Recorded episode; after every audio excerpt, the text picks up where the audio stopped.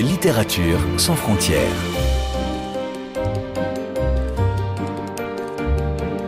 Catherine Fruchon-Toussaint. Fanny Renard.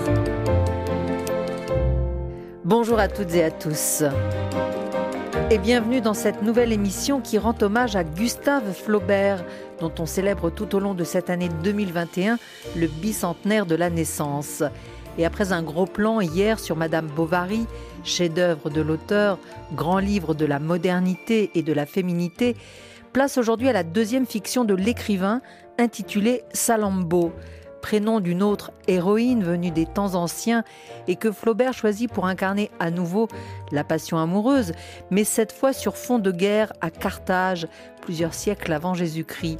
Un roman historique qui, depuis sa publication en 1862, n'a eu de cesse d'inspirer les artistes au point que le Musée des Arts de Rouen propose actuellement une grande exposition intitulée Salambo, Fureur, Passion, Éléphant, point d'exclamation.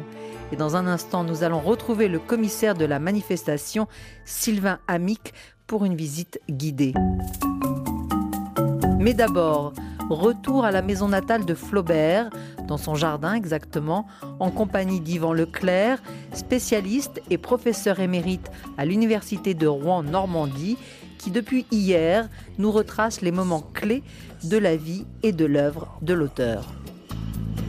Et pour cette euh, deuxième émission euh, consacrée à Gustave euh, Flaubert, nous retrouvons Yvan Leclerc qui signe cet album Flaubert publié dans la Pléiade, en même temps d'ailleurs que le quatrième et cinquième volume de, l'œuvre de Flaubert, pour parler cette fois non plus de l'influence de Rouen et de la Normandie, mais au contraire de l'influence du lointain, de l'Orient, où Flaubert s'est rendu pour un très long périple de 18 mois. Qu'est-ce qu'il a visité exactement, Yvan Leclerc? Alors, il part avec un vrai voyageur qui est Maxime Ducamp. Nous sommes en 49 euh, et il reviendra, il part en octobre, novembre 49 et il reviendra en mai 51. Et alors Maxime Ducamp, lui, a déjà fait un voyage en Orient. Il prépare ça de très longue date. Ils emportent 300 kilos de bagages, d'autant que Maxime Ducamp fait de la photo. Donc il part avec un, un appareil, euh, des appareils extrêmement lourds.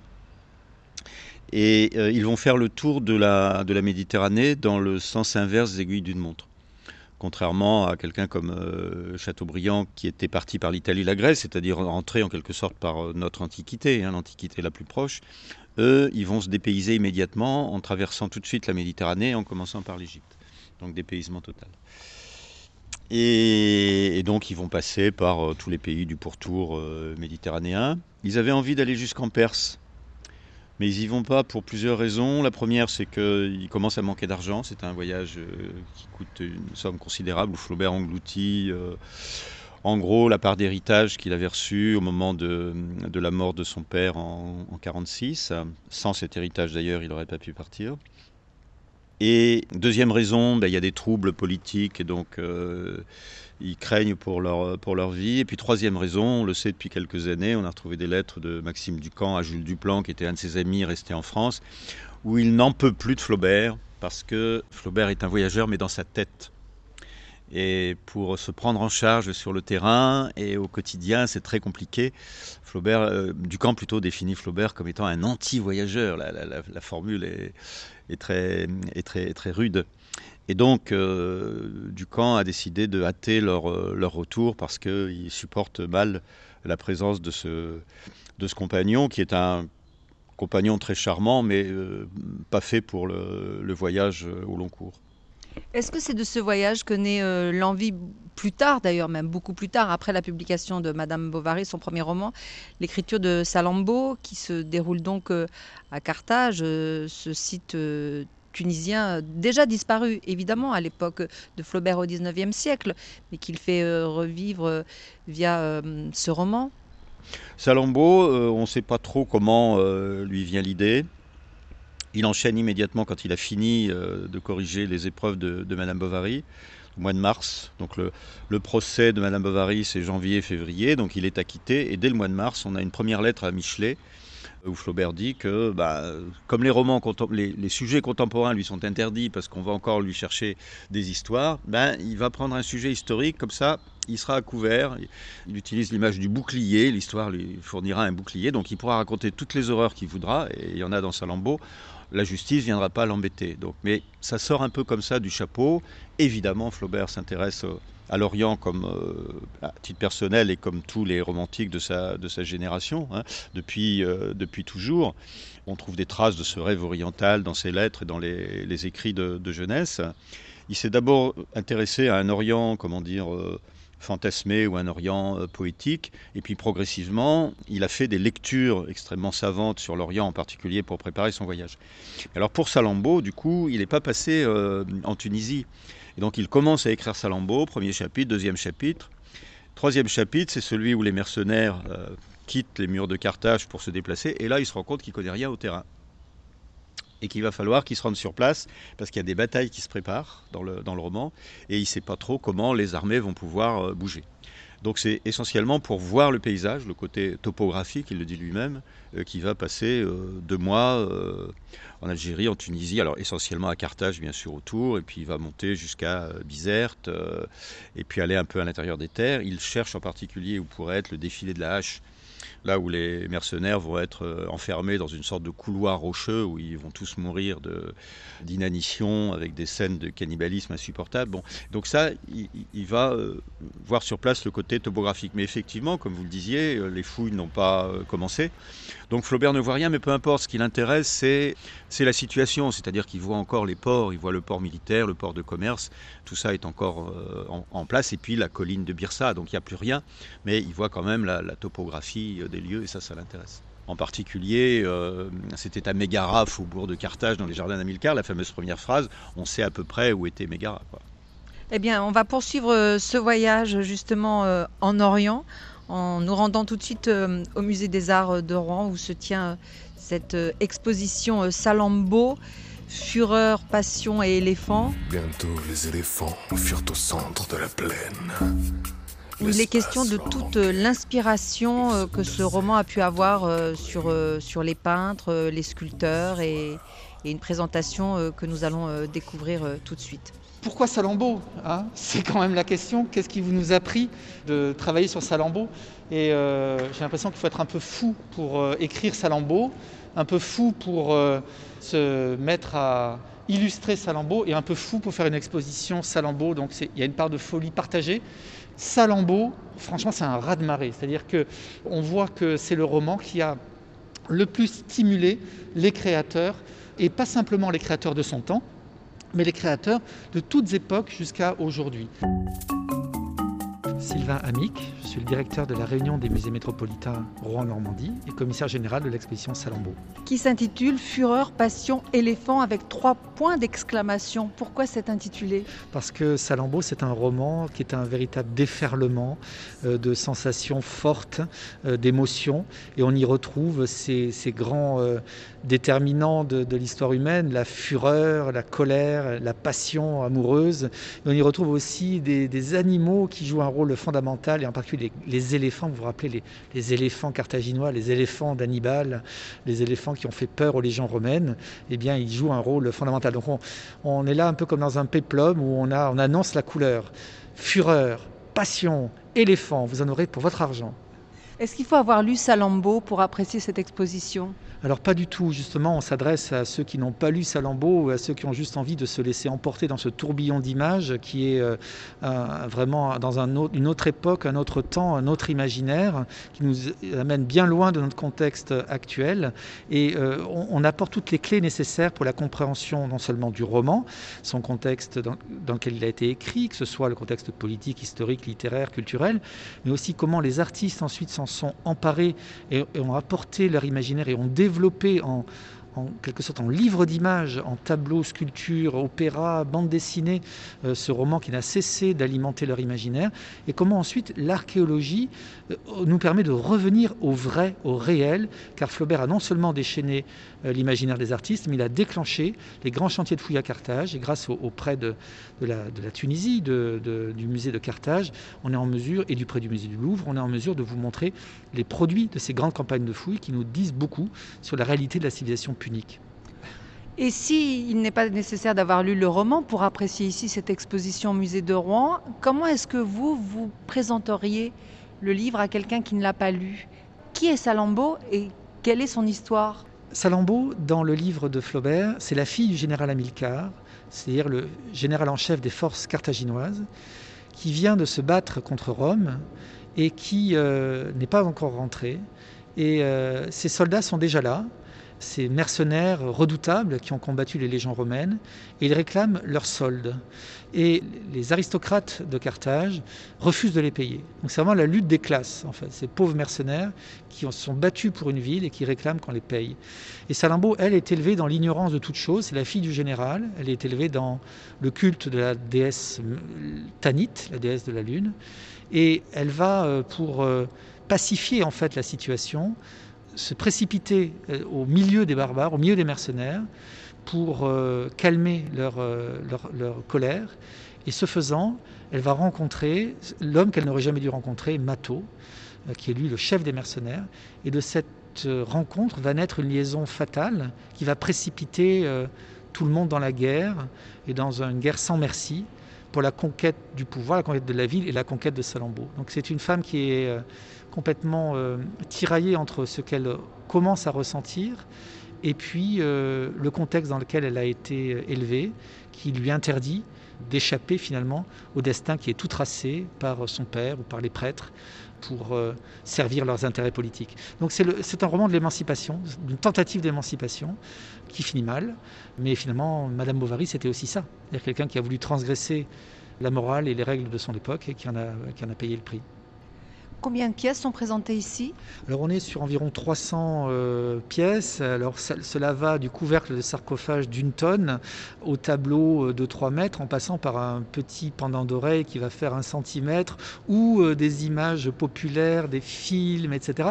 Donc on est dans cette réunion de témoignages qui nous font prendre conscience d'un véritable phénomène culturel, puisqu'on le retrouve aussi euh, au cinéma, dans la bande dessinée, dans la musique.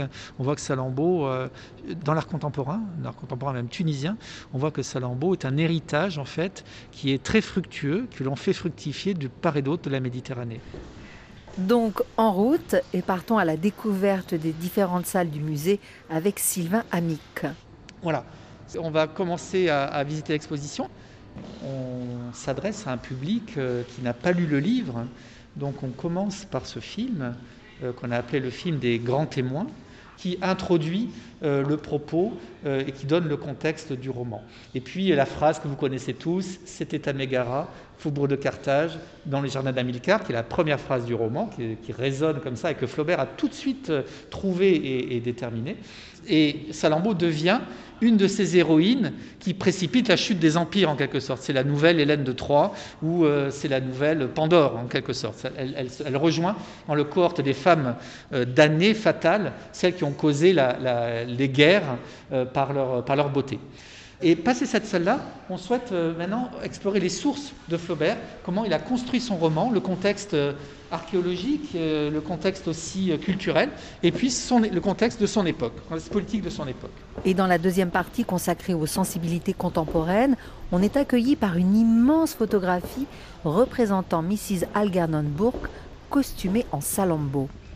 Si vous voulez trouver un beau costume à Londres pour vous rendre au bal costumé en 1897, vous pouvez choisir Salambo.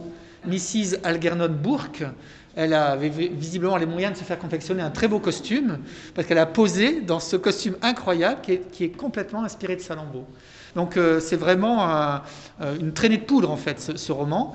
Euh, là on est en Angleterre, mais il y a des, il y a des Salammbô en Tchécoslovaquie, il y a des Salammbô en Allemagne. toute l'Europe va être emportée par ce, par ce roman. Dans toute l'Europe en effet, dont l'Allemagne, comme en témoigne cet artiste dont une toile a été prêtée par le musée de Weimar que nous décrit Sylvain Amic. Alors c'est un artiste que, qu'on ne connaît pas en France, il s'appelle Karl Stratmann, qui a fait l'objet d'une grande rétrospective à Munich euh, il y a quelques années. Et Karl Stratmann, c'est l'artiste de l'art nouveau. Et vous voyez que lui, c'est la danse avec le serpent, mais qu'elle n'est pas du tout érotisée. On est plutôt dans l'imaginaire du conte de fées, avec ce- cette grande image où euh, il y a là aussi surenchère graphique, surenchère de détails, surenchère de couleurs et de préciosité, les faux marbres les mosaïques. Et si vous vous approchez, vous allez voir que la harpe incroyable avec sa tête d'éléphant, elle est constellée de petites pierres qui accrochent sa lumière, un peu d'ambre, un peu de pierres synthétiques, un peu de pierres précieuses, qui vont euh, encore apporter plus de luxe et plus de, de brillant, de, de c'est encore plus resplendissant avec cette adjonction. Un tableau tout à fait euh, fascinant avec ces fleurs qui semblent vénéneuses. Même le serpent a des, écailles géométriques, on dirait un pavement euh, avec ces, écailles octogonales. Un peu plus loin, apparition d'une pièce maîtresse, un manteau spectaculaire de plusieurs mètres de long, tout en couleurs, pierres et broderies. Explication. Avec cette exposition, on est allé chercher des œuvres vraiment euh, complètement inconnues. Et celle-ci est la plus inconnue des inconnues probablement, puisqu'il s'agit d'une broderie de Marie Rochegrosse, qui a réalisé cette composition incroyable que nous avons restaurée pour l'exposition. Six mois de travail, 36 000 euros. Donc on y retrouve bah, déjà cette esthétique précieuse, cette magnificence qui est euh, projetée par le roman de Flaubert, par la qualité des, des- des matériaux, de la soie, des plumes, des pierres qui sont assemblées, qui sont euh, brodées euh, dans, dans le- dans l'objet. On y retrouve tous les symboles.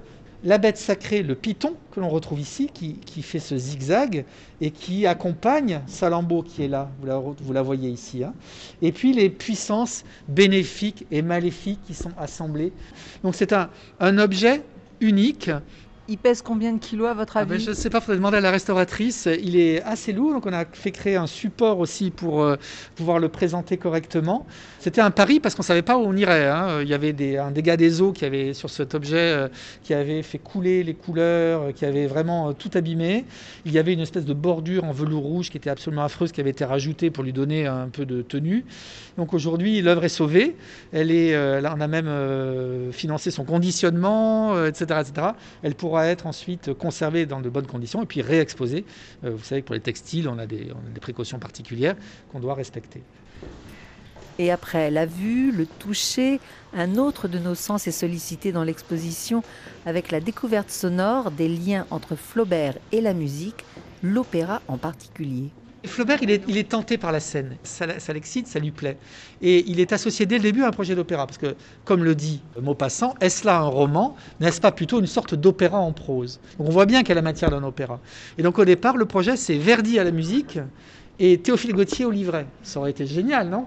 Donc finalement, c'est Reyer, qui est un compositeur né à Marseille, qui est un grand compositeur wagnérien, et puis euh, Duloc, qui est un habitué euh, du livret d'opéra. Mais Flaubert est associé au projet, puisqu'ici vous avez le découpage du, du roman sous forme de tout petit scénario, la petite feuille qui est là, c'est euh, comment on peut adapter ce livre à l'opéra. Alors le, premier opéra qui est joué, c'est celui de Reyer et Duloc, mais des opéras, il y en a 7 ou 8 qui sont euh, par un compositeur italien, un compositeur tchèque, euh, etc., etc. Il y a des suites symphoniques. Moussorgsky a fait un poème symphonique sur Salammbô, inachevé, dont il va reprendre des éléments dans ses compositions ultérieures. Et puis très récemment, vous avez euh, ici le premier opéra créé pour l'Opéra Bastille, c'est une Salammbô de Philippe Fénelon. Et là, vous avez un, un des costumes des suivantes de Salammbô. Vous avez dans la vitrine une des photos de scène. Donc on retrouve dans cette vitrine les partitions de ces différents euh, opéras. On a, a quelques extraits que vous entendez. Et vous avez aussi, comme je vous le disais, des costumes et des coiffures travesties qui s'inspirent aussi de cette nouvelle mise en scène.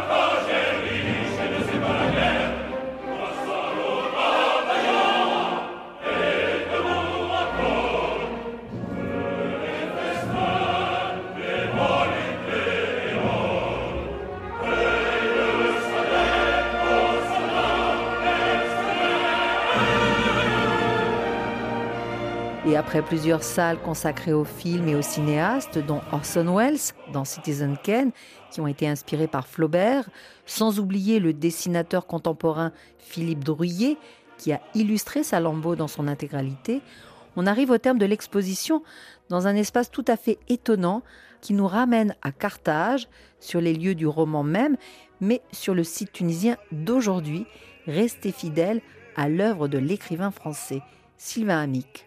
Et on conclut avec cette petite image de Salammbô aujourd'hui. Qu'est-ce que c'est que Salammbô Mais C'est une ville. C'est une ville à côté de Carthage, dans Carthage, qui s'appelle Salammbô. Et euh, ce photographe, Douraïd Swissi, nous a fait ces, prises de vue qui nous montrent la trace de ce nom Salammbô qui est partout. Hein, euh, vous avez même la pizzeria Salambouf, vous voyez. Donc euh, le, mot revient comme un mot usuel. Donc il y a l'hôtel Salammbô, le parc Salammbô, le centre médical Salammbô.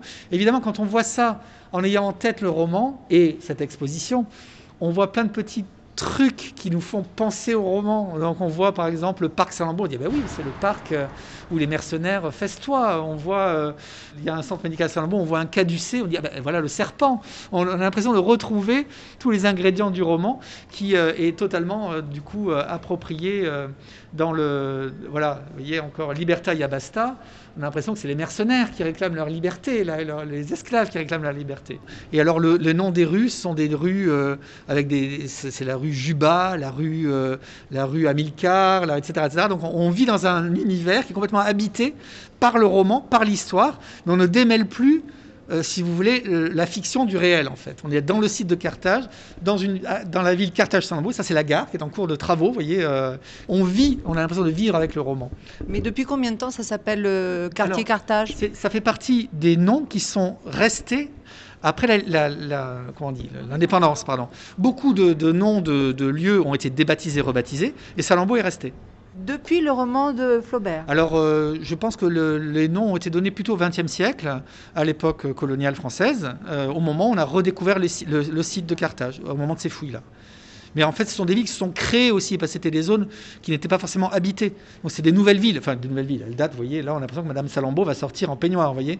Euh, mais on est, dans, des villes qui sont créées à partir de 1920, 1930, etc. Et d'ailleurs, ce lien avec la Tunisie est resté si fort depuis deux siècles, grâce à Salambo, que l'exposition du même nom, qui sera itinérante prochainement, sera présentée après le Mucem à Marseille, au musée Bardot à Tunis.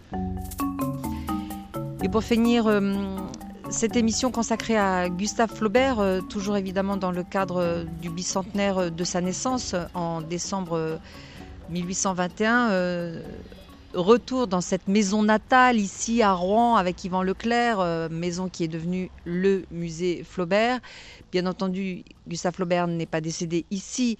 Néanmoins, il, est mort pas très loin d'ici, à Croissé, euh, sa nouvelle euh, résidence, à, l'âge assez précoce de 58 ans, de façon aussi assez brutale.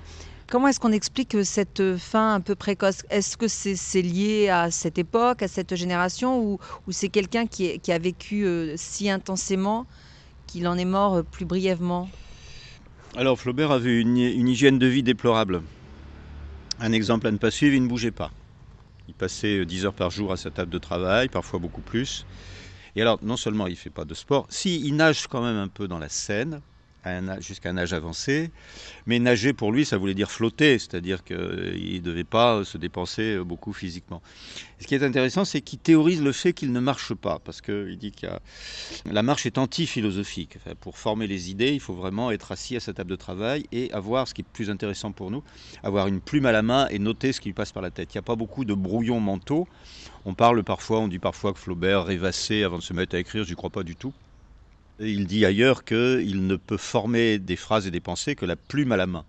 Et alors, c'est très bien parce que comme il a gardé tous ses papiers, du coup, on ne perd pas beaucoup d'informations qui seraient restées simplement mentales. Donc, hygiène de vie déplorable.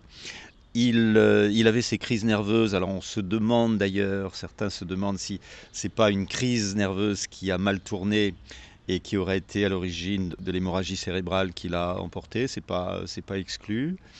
Et puis par ailleurs, euh, comme la plupart des hommes de sa génération, il était syphilitique. Il avait rapporté ça du voyage en Orient. Et donc, il prenait des médicaments à base de, à base de mercure qui devaient soigner d'un côté mais empoisonner euh, de l'autre. Donc ça, ça peut expliquer aussi sa fin euh, prématurée. Ce qui est sûr, c'est qu'il n'a pas eu d'agonie. Hein. Il est mort vraiment. Euh, il s'apprêtait à partir le lendemain. Il avait fait ses bagages et il devait partir à Paris. Il est mort donc brutalement. Les dernières années de sa vie sont un peu, sont assez tristes parce que sa nièce ou son neveu par alliance avait fait faillite. Pas faillite exactement. C'est pas exactement une faillite, mais était quasiment ruiné. Et donc, euh, ces, dernières, ces dernières années sont vraiment très noires, très sombres, très désespérées.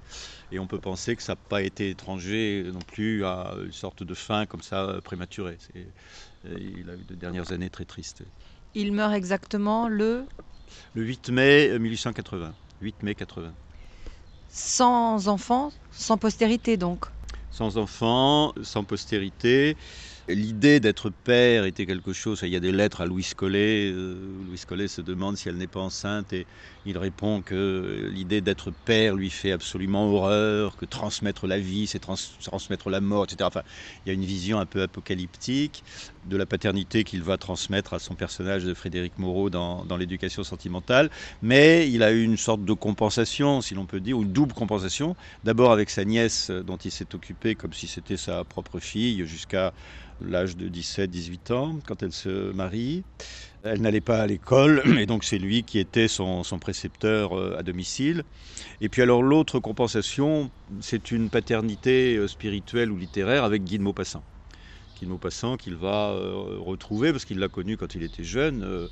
Et quand le petit Maupassant, le petit qui a déjà grandi, il a 23 ans, il vient voir Flaubert, Guy de Maupassant commence à s'intéresser à la littérature, et pendant les sept dernières années de la vie de Flaubert, Maupassant va la... Les deux vont s'accompagner, vont se rapprocher de plus en plus, jusqu'à Boule de Suif, que Flaubert lit quelques mois avant sa mort.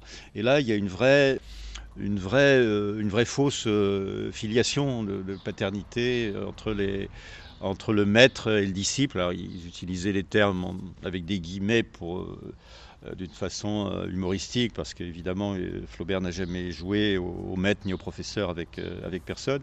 Mais là, il y a un rapport très très fort qui a pu compenser ce que, que Flaubert n'a pas vécu sur le plan d'une paternité réelle. Il lançait des javelots avec une vitesse effrayante. Et c'est ici que nous refermons le deuxième et dernier chapitre, pour l'instant, de notre hommage à Flaubert, dont on célèbre tout au long de l'année le bicentenaire de la naissance, comme en témoignent les 200 événements culturels proposés en Normandie et ailleurs. Toutes les références des livres cités avec Yvan Leclerc et des expositions visitées hier et aujourd'hui sont à retrouver sur le site internet de rfi.fr en cliquant sur la page Littérature sans frontières et l'onglet podcast pour réécouter ces deux émissions spéciales, les partager et les commenter. D'ailleurs, pour ne manquer aucun numéro, vous pouvez vous abonner à Littérature sans frontières dans votre application préférée. Bientôt, les éléphants furent au centre de la plaine. L'espace leur manquait. Ils se tassaient à demi cabrés les ivoires